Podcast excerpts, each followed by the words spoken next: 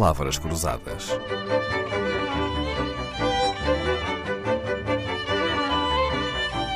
Porque quase tudo é uma questão de semântica.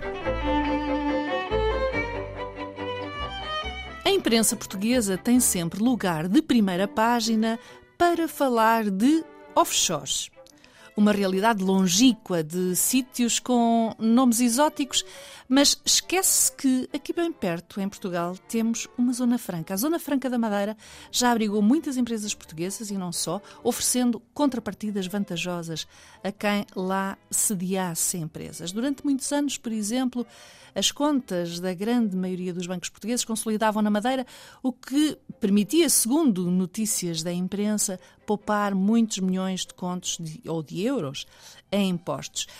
Paulino Brilhante Santos reconhece que as zonas francas têm melhor reputação que os offshore.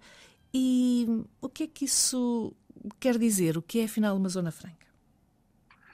Bom, ehm, em Portugal, com a Zona Franca da Madeira, eh, eh, cometeu-se um erro técnico e legislativo, porque se chamou Zona Franca a uma realidade que é complexa, porque uma Zona Franca, em bom rigor, é uma zona onde se praticam operações eh, comerciais e industriais que obrigam uma localização física. Uma zona franca, por exemplo, deve servir para armazenar mercadoria, para transformar mercadoria, ou então mesmo para atividades industriais. A Zona Franca da Madeira tem uma, uma zona onde se praticam esse tipo de atividades e onde se ainda continuam a praticar esse tipo de atividades. Mas depois a Zona Franca da Madeira tem outras, outras, outras atividades que se aproximam já do conceito de paraíso fiscal ou de offshore. Antigamente havia o Centro Internacional Financeiro, onde existiam sucursais financeiras exteriores de bancos e instituições financeiras. E tem um Centro Internacional de Negócios, que ainda hoje existe, onde se localizam empresas. É? Portanto, é, é, e ainda tem um, um registro internacional de navios, que é um, uma espécie de segundo pavilhão ou segunda bandeira, se quiser, onde se podem registrar em condições vantajosas uh, os chamados pavilhões de conveniência para navios eh, quer sejam iates, quer sejam navios cargueiros, quer sejam petroleiros ou plataformas offshore, aliás, que é como se chama na gíria de, da indústria de, para a exploração de petróleo e gás. E, portanto, eh, é toda esta realidade complexa que se esconde atrás do nome de Zona Franca. Mas, em bom rigor, uma Zona Franca é, é eh, envolve uma atividade física, ao passo que as outras realidades envolvem apenas a criação de entidades jurídicas.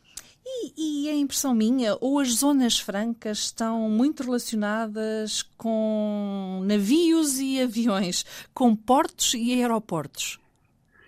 Eh, também, também podemos dizer que sim, as lojas dos as, lo... Eh, as o free shop, bordo, por exemplo, ou as vendas a bordo, exatamente. As vendas a bordo de aviões e de navios e, e, e as lojas francas, como se, que aliás é o nome que se dá, não é? É, sim, senhor. Nos aeroportos e a bordo de navios de cruzeiro, por exemplo, que também têm galerias comerciais a bordo, como sabe, são mini cidades, têm tudo podem ser consideradas uma espécie de mini zonas francas. É verdade.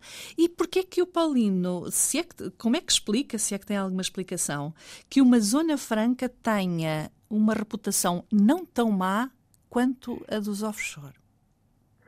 Porque, eh, porque repare, eh, um offshore pode ser utilizada num sentido de evasão fiscal ou criar uma estrutura artificial. E uma zona franca não? Para fugir aos impostos. Uma zona franca, eh, não, porque uma zona franca exige uma atividade física, não é? Exige que haja uma atividade comercial, não é? Há lá coisas, não é? Está-se a comprar, está-se a vender, não é?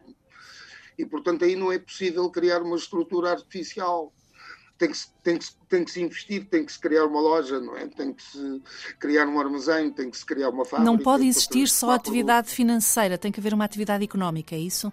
Exatamente, exa exatamente.